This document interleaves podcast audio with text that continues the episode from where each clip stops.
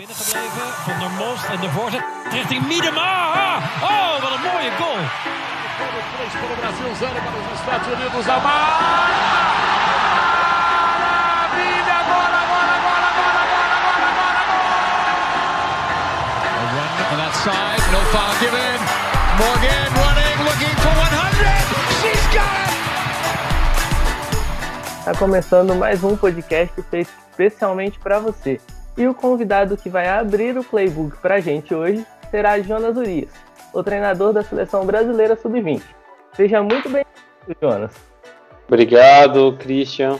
É um prazer estar aqui podendo falar no podcast de primeira. É, sempre acompanho, admiro e espero poder contribuir muito.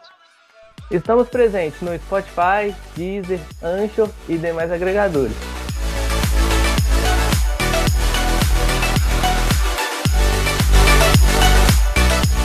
Podcast de primeira.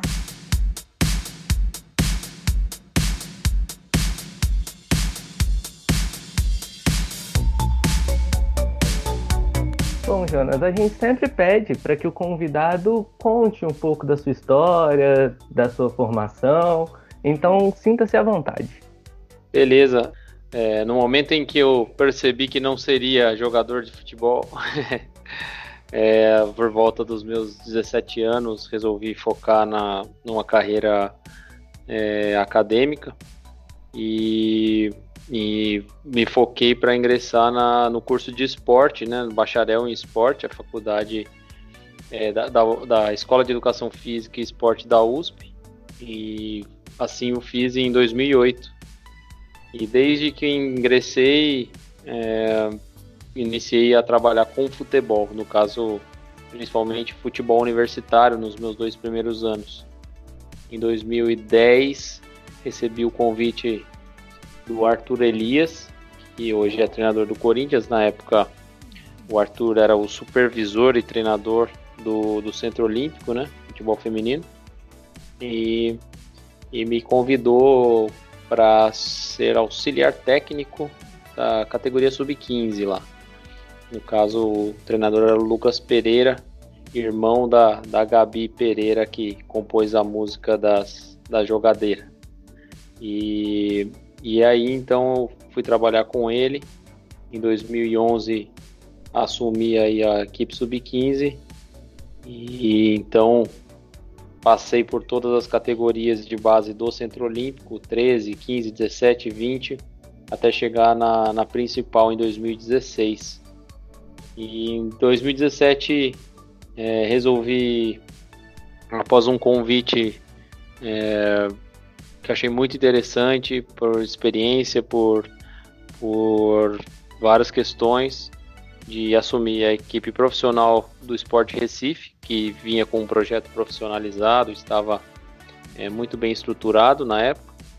Então fui para lá, fiquei duas temporadas no esporte, até é, encerrarem o projeto lá no início de 2019. Então aguardei, foi um tempo de, de espera até receber o convite para a seleção brasileira sub-20. Bom, eu gostaria de saber como foi receber o convite para ser técnico da seleção brasileira sub-20. De uma certa forma, você esperava receber esse convite? Ele foi uma surpresa? Bom, eu eu tinha recebido algumas sondagens do, do Vadão, do Marco Aurélio Cunha, da Bia Vaz, é, desde do final de 2018 né? Mas dependiam de algumas questões para que isso fosse realmente oficializado ou se realmente é, é uma coisa é uma sondagem, outra coisa é uma proposta, né? Então estava, é, eu tinha essa expectativa, porém é, eu sabia que poderia eventualmente não acontecer, né? São várias questões que, que influenciam aí para uma decisão dessa. Então é, então eu não posso dizer nem que sim nem que não, é um meio termo entre é, crer que pode acontecer, porém ao mesmo tempo é, bastante pé no chão, porque não havia nada certo. Mas, mas eu recebi essa sondagem em 2018, no final do ano, e isso se concretizou em agosto de 2019. Interessante. Na seleção você trabalha com muitas atletas sub-20, né? Muitas não. Você trabalha com atletas sub-20. O seu principal objetivo é formar atletas. Então, para você, o que é esse formar atletas? Bom, é, formar atletas, né, é fazer com que é oportunizar as jogadoras para que elas possam ser capazes ou se, se capacitem, né? Ser um, um, um agente que favoreça a capacitação das atletas para que elas representem né, o Brasil hoje e no futuro, tanto atuando nos clubes quanto pela seleção brasileira. Né? Então é ser uma parte favorável a esse desempenho que a gente quer que elas tenham, né? Então, creio que nosso papel como formador seja esse. A gente, como seleção brasileira, é, temos algumas, algumas limitações na formação, mas temos uma responsabilidade também, que é um pouco diferente da, da, da forma de, de atuação dos clubes na formação da jogadora, porém, também é, é uma parte importante dessa, dessa formação integral da jogadora. Bom, Jonas, eu gostaria agora que você é, você citou na sua resposta anterior sobre a importância do Centro Olímpico. O centro ele é conhecido por formar não só atletas, como também treinadores. Boa parte dos treinadores da equipe, das equipes femininas passaram pelo Centro Olímpico, assim como boa parte das atletas. Então eu gostaria que você traçasse um paralelo entre a importância do Centro Olímpico na formação e o seu trabalho na seleção brasileira. Bom, o, o Centro Olímpico é ele é uma referência né, na formação de profissionais e, e, e de atletas. Né? Eu acho que a questão é a mentalidade das pessoas que estão agregadas no projeto, né? É, diante de lideranças que contribuem para que o diálogo seja constante, para que para a autonomia dos profissionais que, que lá estão. Acho que isso é fundamental para o desenvolvimento dos profissionais. Então essa escola, essa forma de ver a gestão de um trabalho de comissão técnica, né? Ele, ele fica presente na, em nós profissionais, né? Não, ele não fica lá só. A gente carrega isso. E é, é, uma das, é um dos pontos que nós tentamos colocar em prática, que eu tento colocar em prática lá na seleção brasileira também, onde cada profissional integrante da comissão técnica tem sim um alto nível de responsabilidade no que faz, mas tem também é, a autonomia para tomar decisões né, para gerir e, e, e, agir dentro da, da, da, sua, da sua área e um trabalho totalmente é, integrado entre as disciplinas. Então, um, um trabalho é, transdisciplinar, né, onde todos, todos participam de todas as decisões. Creio que esse, em, em termos de formação de profissionais, esse seja um dos pontos mais fortes do Centro Olímpico e, e eu levo isso para a seleção também. Legal, interessante. É, sabemos que nem todos os clubes brasileiros possuem equipes femininas, portanto também não possuem base. É, como é observar e trabalhar com uma limitação de atletas, tendo em vista que a gente, você não tem um cardápio de clubes e material humano muito grande como se tem no masculino? Pois é, nós temos que trabalhar com o que temos, né? Assim, é, e ao mesmo e paralelamente trabalhar para que um dia no futuro tenhamos mais. Né? Então a gente a gente não pode se frustrar e ficar paralisado pela, pelas dificuldades. Ao mesmo tempo, não podemos é, as, apenas aceitar as dificuldades. Então, as duas coisas a gente tem que fazer simultaneamente plantar, semear um futuro onde teremos mais recursos, ao mesmo tempo extrair o máximo possível do que está sendo, é, colher o máximo possível do que já está é, à disposição hoje em dia. As nossas atletas, isso grande parte delas, para não dizer todas, eu acho que a 95% das nossas atletas, elas já atuam no, na equipe principal de seus clubes aqui no Brasil, né? E no, no mundo também, quem está fora do Brasil. Então, isso acaba favorecendo, é uma característica da modalidade. Ah, é o ideal? Bom, para a realidade de hoje, é o ideal, porque não se tem o desenvolvimento de base ainda para que haja uma, um contexto competitivo que exija bastante das jogadoras dentro de uma com a limitação da idade sub-20. Então, nesse caso, para a realidade que temos hoje, é interessante sim que elas estejam inseridas na categoria principal. É claro que o trabalho com cada uma tem que levar em consideração e tem que ser especializado e individualizado o suficiente para saber que aquela jogadora está em formação ainda. Porém, em termos de contexto competitivo, é interessante elas jogarem em equipes principais e é o que acontece hoje em 95% delas. Então, a nossa observação e captação dessas atletas, ela, é, ela acaba se é, fortalecendo, favorece um pouco mais, mesmo o contexto de base não sendo tão, tão bom no Brasil, mas como elas estão inseridas na principal, isso favorece um pouco mais a gente conseguir fazer essa captação, observar as jogadoras, é, testar e compará-las e enfim e tentar ser o mais assertivo possível na hora de convocar. E na sua opinião, o que falta para a gente ter uma base brasileira mais forte? E nisso eu falo os clubes como um todo, não só a seleção brasileira. Bom, é, a gente precisa. São algum, alguns pontos. Acho que a gente precisa disseminar mais a nossa modalidade. Então, acho que as federações estaduais têm que tem que ter algum tipo de. tem que ter atitude, né? Mas não estou jogando tudo na conta dela, eu acho que é, são vários movimentos. Né? Para mim, o futebol feminino ele precisa é, ser alvo de políticas públicas que o favoreçam, que otimizem essa a, a, a massificação da modalidade, para que a gente tenha o futebol feminino contextualizado mesmo que sejam contextos diferentes, mas que se tenha reais contextos em todas as regiões do Brasil, em todos os estados do Brasil. E isso é a maior responsabilidade, na minha opinião, é das federações estaduais. É importante que elas queiram fazer. Todos têm uma parcela, mas é muito importante que isso aconteça. É, para que a gente tenha uma, uma maior prática, né, mais pessoas praticando no nosso país, mais pessoas praticando desde cedo, né? E, e aí a gente, como a nossa modalidade, modalidade ainda não é 100% estruturada, ela não começa do, nos 11 anos e vai até o principal.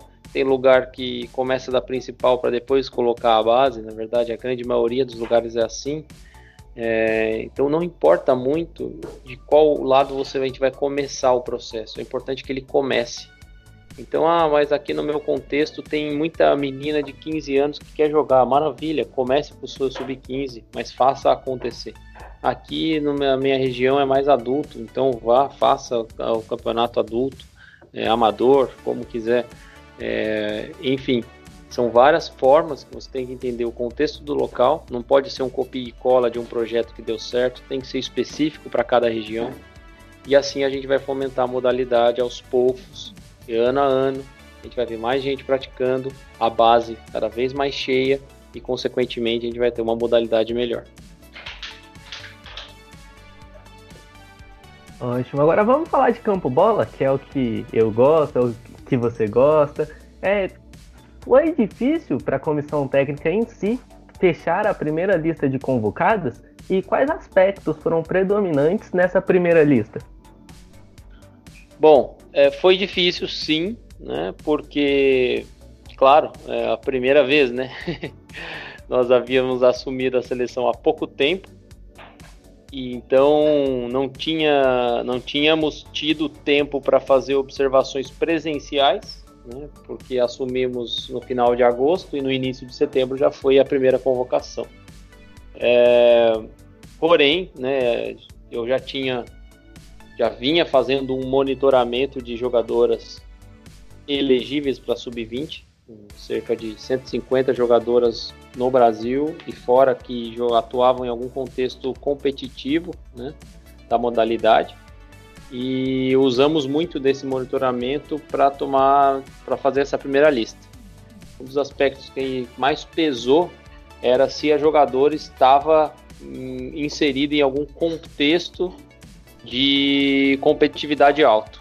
Então, assim, é, muitas vezes Talvez uma jogadora naquele ponto, naquele momento poderia ser mais promissora do que outra, tenha mais potencial do que outra, porém para aquela primeira convocação, uma das coisas que mais pesou era se ela já estava jogando em algum contexto importante né, de, e desafiador, porque a gente já ia direto para uma competição na Argentina e para a primeira convocação da geração já ser uma competição, isso foi forte para nós, né? Nós sabíamos que era só o primeiro passo, mas no Brasil você tem que dar todos os passos, a gente tem que dar com resultado, né? Então isso pesou bastante também para a gente fazer aquela primeira convocação. O Brasil participou da primeira Liga Sul-Americana Sub-19, tendo apenas uma semana de trabalho. Como você avalia a participação da seleção naquele começo de trabalho? Bom, é, foi muito satisfatório. Foi muito satisfatório. Deu muita, deu muita segurança para todos nós para os passos seguintes, né? Então começamos, na, na minha opinião, é, muito bem, não apenas nos resultados que foram foram bons resultados, mas eu acho que o desempenho da equipe foi interessante. As atletas assimilaram muito bem as propostas de jogo, é, elas, elas conseguiram é, não só executar bem, mas compreender a fundo quais eram as ideias, proporam muitas coisas, participaram dessa da construção dessa forma de jogar e, e participam até hoje, né? Isso se torna. Enfim, eram ideias iniciais que a, o comprometimento e o bom resultado, né, o comprometimento de todos e o bom resultado contribuíram para que a gente olhasse para essas ideias e pensasse: hum, eu acho que esse daqui é o primeiro passo para algo que pode dar muito certo. Vamos, vamos seguir nessa, nessa linha de raciocínio. E, e assim estamos fazendo. Né? Então, aquela primeira convocação deu muita segurança para a gente. Acho que esse, esse é, ali não era um, um, fim, né? Então, ah, deu certo, deu errado, não, mas deu segurança para a gente saber que talvez estivéssemos, estamos, né, no caminho certo. Eu gostaria de saber como é que é esse diálogo dentro do vestiário, porque você falou que as atletas elas são bastante participativas. Então, como é que funciona? Você comenta com elas, olha, eu acho interessante a gente fazer um jogo mais reativo um jogo mais propositivo e aí você escuta o que elas têm a dizer, por exemplo, a professora, eu gosto, a gente acha que para esse jogo é melhor a gente jogar assim, é melhor a gente chegar assado, jogar assado, e aí você, você avalia com a sua comissão técnica para definir um padrão, como é que funciona esse diálogo? É, bom, esse é um dos pontos, né? uma, uma das formas de fazer esse trabalho em total integração com as, com as jogadoras a estratégia de jogo ela é uma construção que passa pela análise e apresentação das propostas das atletas sim. Né? Então nós consideramos sim o, a opinião delas de acordo com características do nosso adversário, porque elas participam das análises dos adversários, elas apresentam o que elas veem. Então, quando é delas mesmas saem as propostas, com certeza saem propostas muito sólidas. E elas têm, a gente tem uma cultura de diálogo constante, onde, onde tudo fica é, fica é sempre colocado à mesa e discutido, mas não apenas aí, né? É, não é só no vestiário no sentido de, de ir para o jogo, nós fazemos uma construção coletiva da forma de jogar, do modelo do jogo, de jogo, né? Então, é, são, são, eu tenho ideias, a comissão técnica tem ideias, nós apresentamos as ideias às atletas, isso já vem desde a primeira convocação lá da liga, da primeira fase da liga e seguiu assim por todas as convocações, ganhando peso a cada convocação. E, e essas ideias são apresentadas, não são impostas, e as atletas é, opinam. E no momento em que nós chegamos num consenso, elas definem, discutem e apresentam como irão realizar aquelas ideias. Então, é, uma coisa é eu dizer, por exemplo, vamos é, na, na transição defensiva, vamos é, fazer uma fazer um retorno imediato, por exemplo, né? passar a linha da bola, é, fazer uma recomposição. Eu propor isso, elas acharem que essa é a melhor proposta e daí, então elas, elas definirão como vão fazer isso. Elas vão dizer, é, então a, é, as jogadoras mais próximas da bola não pressionam imediatamente, correm para trás, as mais distantes fecham o, lado oposto, as jogadoras de média distância da bola vão proteger o corredor central, é, enfim. É, que, e no final das contas elas chegam num consenso e nós é, acatamos, definimos e, e dessa forma a gente crê que, que o entendimento do que fazer dentro de campo fica muito mais sólido, fica mais vívido em cada jogador e é mais fácil delas lembrarem, é mais fácil delas executarem, é mais fácil delas se entrosarem. É, a conquista da Liga Sul-Americana Sub-19 foi o seu primeiro título à frente da seleção. Qual, a, qual foi a importância desse torneio para a equipe e para você enquanto treinador? Olha, eu, eu, eu acho que o título em si é ótimo, é sempre maravilhoso vencer e criar uma cultura vencedora. Ter uma cultura, cultivar isso, né? o vencer. Isso é fundamental. Porém, eu acho que o maior, a maior vitória é jogar. Né? Pensando em uma competição preparatória para, para o sul-americano e para o ciclo em si todo, até quem sabe o mundial, é, é fundamental que a gente jogue. Então, ter jogado tanto a primeira quanto a segunda fase da, da liga foi fantástico para a gente, foi fundamental para a gente porque nós fomos colocados à prova. É, as atletas vivenciaram coisas, experienciaram situações que os treinamentos não trazem, né? E não, não, não importa é, muito como, quando e o resultado, mas jogar, vestir a camisa amarela, entrar em campo, jogar é fundamental. Então, para mim, a maior vitória, na verdade, da liga foi poder ser testado, né? Colocar as coisas em prática e em teste. Agora falando um pouquinho sobre a final contra a Venezuela, ela foi marcada por alguns aspectos que poderiam afetar a seleção, como dois jogos em dois dias seguidos, jogar na casa do adversário com a torcida venezuelana que compareceu em peso, tendo em vista que a Venezuela tem uma boa equipe, levando muitos torcedores a acreditarem que essa poderia ser a primeira vitória dos Vinotintos sobre o Brasil. Como você avalia esse jogo e toda essa atmosfera que envolveu a partida? Foi fantástico, na verdade, poder vivenciar aquela atmosfera. É, nós, nós fomos é, jogar no, na casa do futebol feminino venezuelano, né, em, é onde eles haviam recém construído o Centro de Alto Rendimento de Futebol Feminino, onde as seleções vinotintas vão treinar, né, vão, vão, vão se preparar para as competições e realizar suas convocações. Então, é, foi toda uma atmosfera realmente é, favorável para a Venezuela, né? E a gente, como visitante ali, vivenciar essa, essa, essa situação foi, foi fantástico, porque, como eu falei anteriormente, tudo é crescimento. Tudo é crescimento. Então, é, foi interessante, houve pressão sim, pressão da torcida, o campo era sintético, é, não, não era parecido com o campo sintético da Granja, que foi aonde a gente realizou a reta final de preparação é, era um campo diferente, então tudo bem, tudo bem, bem complicado assim para lidar, mas Acho que, acho que a equipe lidou muito bem com isso. É, o início do jogo foi uma pressão venezuelana, a gente conseguiu segurar ali um, um, ímpeto inicial dos 10, 15 primeiros minutos. Depois tivemos nossas chances e, e soubemos aproveitar muito bem, né? Então acho que, foi muito positivo ter vivenciado tudo aquilo e ainda saído com a vitória.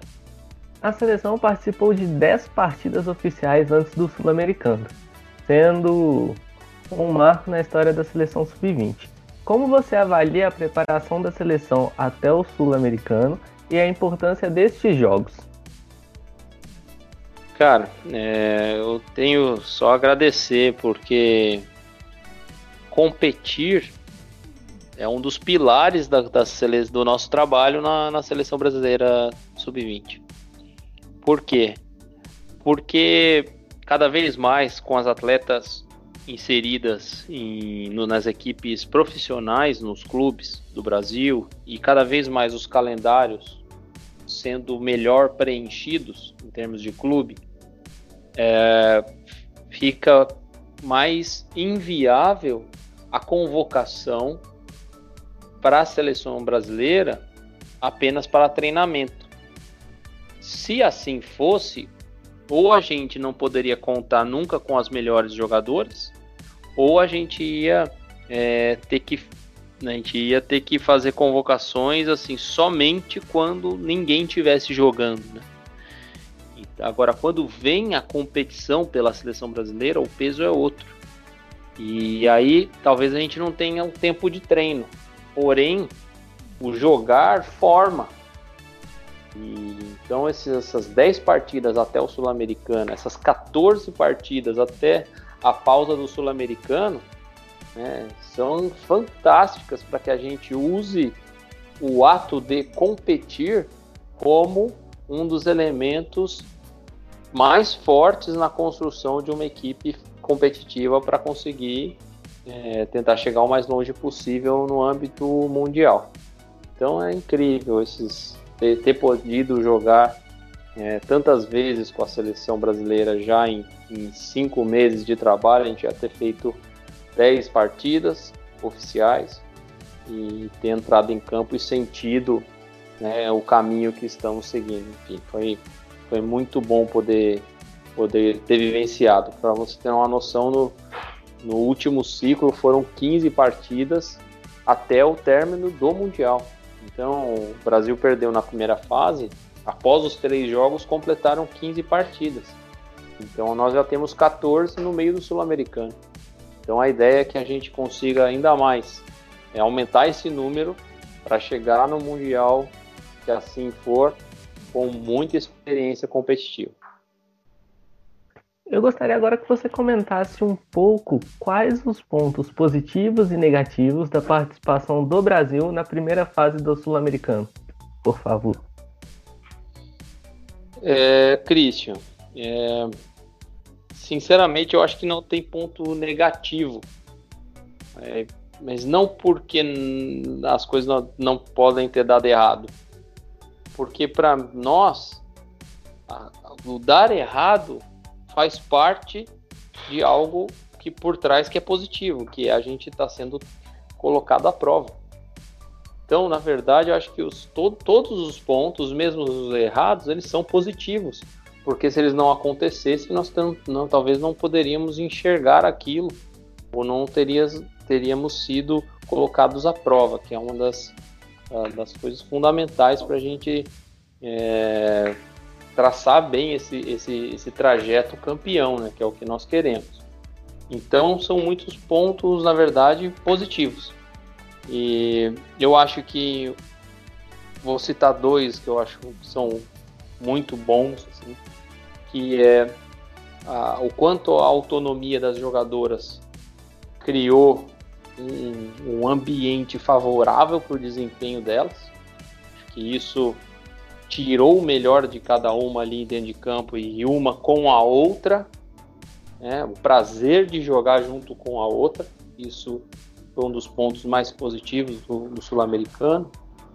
É, e outro, talvez, é, acho que é a, a força da, da, integração do nosso trabalho como eu falei, é multidisciplinar, é transdisciplinar, o quanto a gente consegue pensar, conseguiu pensar em todos os aspectos para que elas fossem direcionadas para o melhor desempenho possível delas. Então, a, toda essa gestão geral do trabalho acho que foi muito, muito bem feita por todos os profissionais em suas áreas é, respectivas. Então, vejo aí é, esses dois pontos principais como questões muito positivas, mas como eu disse, mesmo as, as questões não tão boas, por exemplo, o nervosismo para a estreia, né, aquela ansiedade, um jogo travado contra o Peru no, no, naquele, na estreia do Sul-Americano, é, mas no fundo isso é positivo, porque vivenciar isso vai poder nos preparar melhor para uma próxima situação de estreia. Então, é, essa é a nossa, nossa visão. Legal, legal. Gostei desse ponto de vista de olhar as coisas negativas como um lado positivo. Eu gosto bastante desse tipo de filosofia. Agora eu gostaria de saber qual foi a partida do Sul-Americano que você acha que o Brasil demonstrou um melhor futebol. Qual aquele que você ficou mais contente? Bom, eu acho que analisando friamente pós-sul-americano, eu acho que em desempenho total da forma de jogar, o, contra o Chile, a última partida foi assim um dos pontos, é, um dos momentos ali que a gente vê mais amadurecimento das ideias de jogo.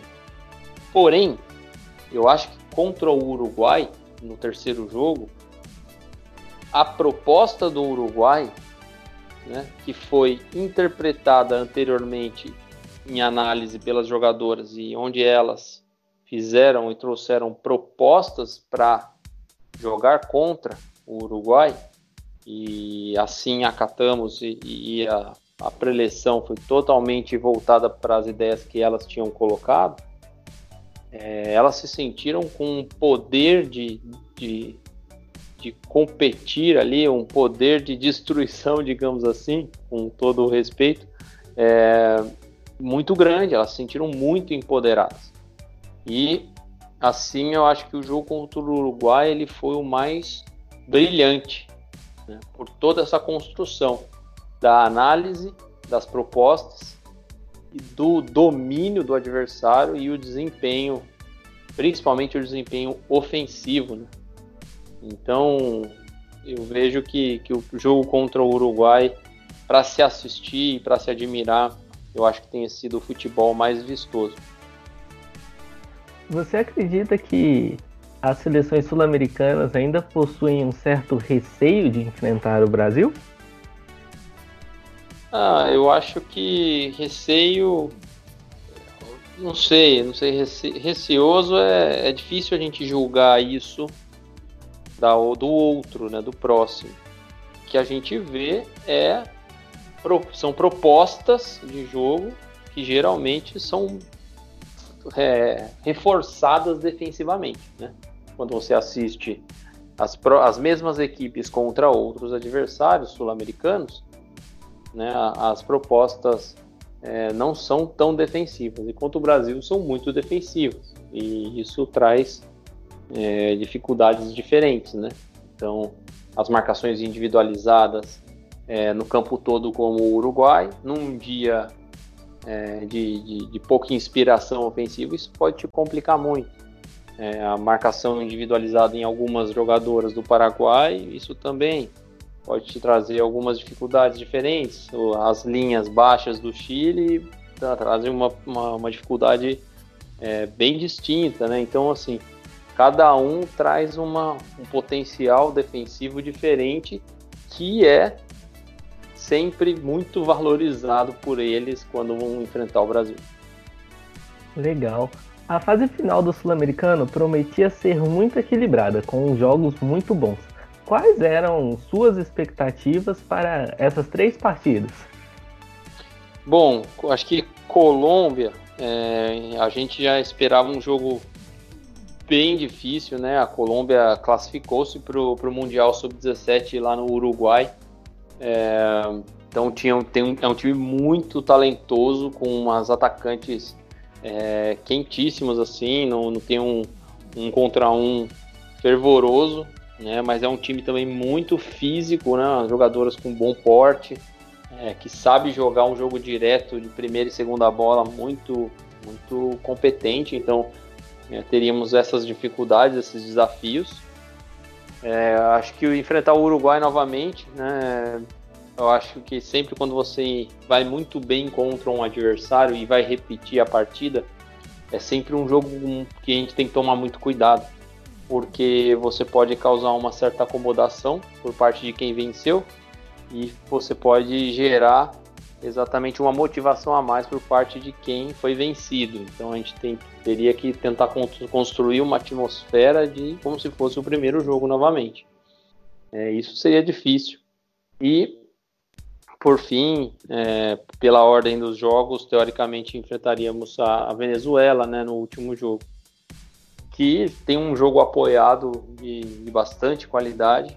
Tem algumas jogadoras, principalmente as da linha da frente, são muito fortes e rápidas. Tem um, um perfil atlético é interessantíssimo para eles. Então a gente tem que tomar muito cuidado. É uma equipe com mais armas, eu acho, do que os outros.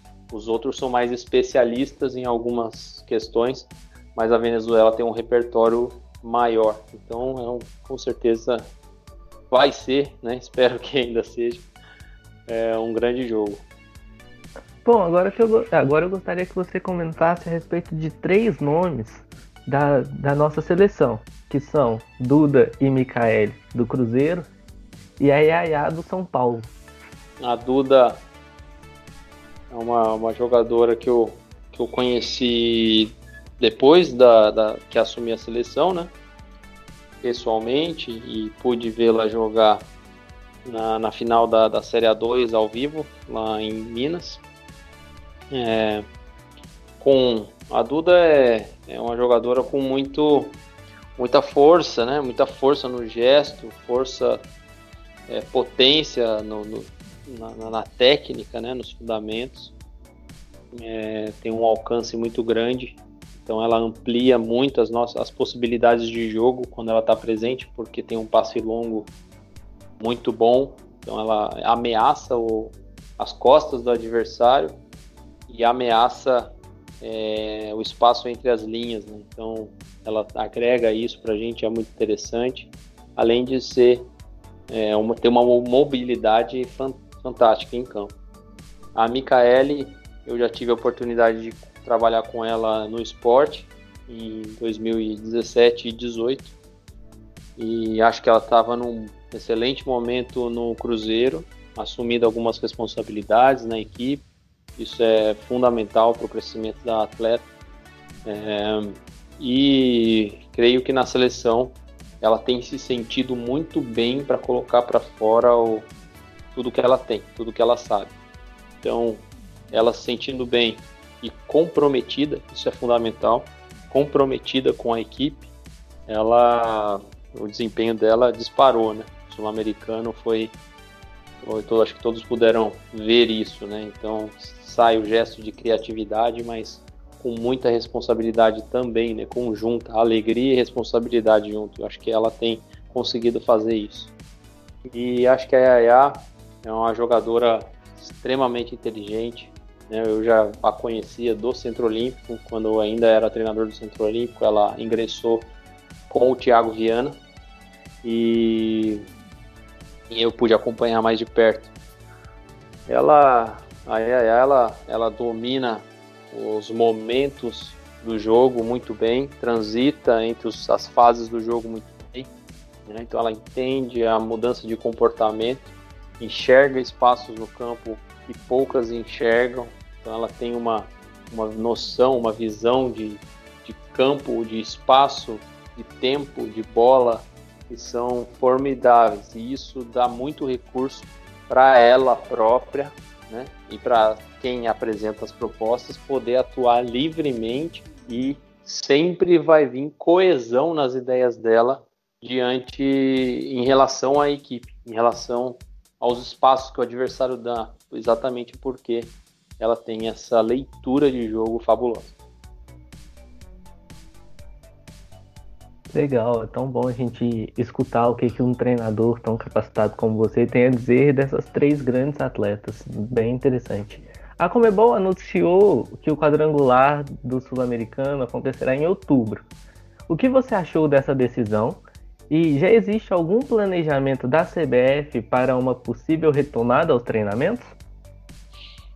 É, bom, sinceramente, assim, em relação à decisão, na minha opinião, é, tem que ser feito com muito cuidado. Né? Com muito cuidado. Então, é, as propostas os protocolos, né, tanto que eles não foram, pro, não foram colocados né, à disposição das confederações ainda. Exatamente porque provavelmente a própria Comebol ainda não sabe exatamente como fazer acontecer. Então nem a data oficial foi foi definida e tampouco os protocolos né, de para a realização desse torneio. Então tem que ter muito cuidado, né, a gente está sempre alerta aí de como vai ser apresentado isso pela Comebol. É, e a gente tem sim já uma, um, alguns planos, mas são planos flexíveis, exatamente porque as datas ainda estão em aberto, de treinamento para a gente se preparar para buscar esse título sul-americano. Então o planejamento já está acontecendo e estamos apenas aguardando a definição concreta das datas para a gente anunciar e, e colocar em prática esse planejamento. Algum planejamento focado especialmente para a parte física? Porque as atletas estão há mais de 40 dias parada e isso pode prejudicar um pouco a condição física, a força, a potência. Existe algum, algum planejamento específico para essa parte? Bom, é, a gente está no nosso lugar? É importante a gente entender o que, que é seleção, o que, que é o futebol feminino, né? Nós, nós fazemos parte do futebol feminino, mas não somos o futebol feminino, nós somos a seleção. A gente acompanhou a quarentena das atletas elegíveis, né, para tentando monitorar se elas estavam recebendo o treinamento adequado para tentar se manter em condições. E nas das atletas da sub-20 assim foram é, unanimidade, todas foram muito bem assessoradas pelos clubes, muito bem. Então mantivemos esse monitoramento. Nesse momento, elas é importante que elas retornem com primeiro para os seus clubes. Então, retornando, se a gente na seleção for fazer um planejamento para recu a recuperação física das atletas, elas vão ter que ficar convocadas por 40 dias, 30 dias. Então, isso é totalmente inviável. Né? Então, a gente vai seguir fazendo monitoramento das atletas nos clubes, né? em contato constante com os profissionais dos clubes. Isso já fazemos né, e vamos seguir com isso para acompanhar esse retorno, essa retomada dos, das componentes físicas do jogo. E a gente espera que aí sim, quando formos convocar, que elas já estejam numa, no estado físico é, melhor né, e adequado, mas por trabalho dos clubes e não diretamente nossa seleção. Perfeito. Para encerrar, se você pudesse marcar um amistoso com qualquer seleção do mundo para enfrentar a sub-20, qual país você escolheria e por quê? Olha, o Christian, vou, vou, roubar nessa, nessa sua pergunta é, e eu vou separar ela em duas.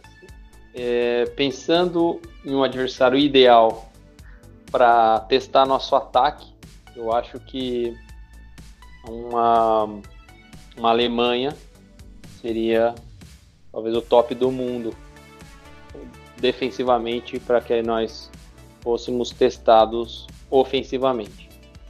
É, e se para sermos testados defensivamente, creio que a campeã mundial sub-17 Espanha hoje seja um dos maiores desafios, né?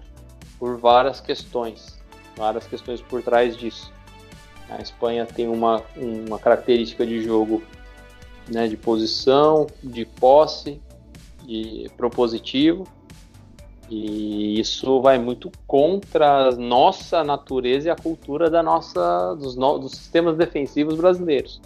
Porém, temos que ser competentes contra adversários assim se quisermos chegar num, num lugar longe. Então, é, esse estímulo seria fantástico para gente, a gente se preparar. Então, eu divido ela em para testar ataque Alemanha, para testar defesa Espanha.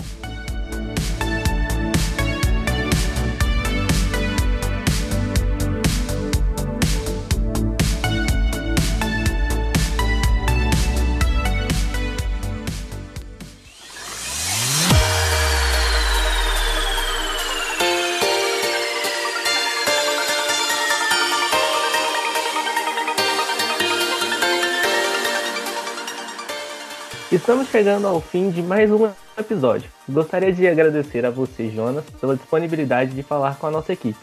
Sinta-se à vontade para deixar seu último recado, redes sociais. Fique à vontade, o espaço é todo seu. Obrigado, Christian. Eu parabenizo, aproveito esse espaço para parabenizar o de primeira, né, dizer que, que são que é um, um dos um dos blogs e, e um dos, dos, meios de comunicação especializados no futebol feminino que eu mais gosto de acompanhar. Então recomendo para todo mundo aí que estiver ouvindo.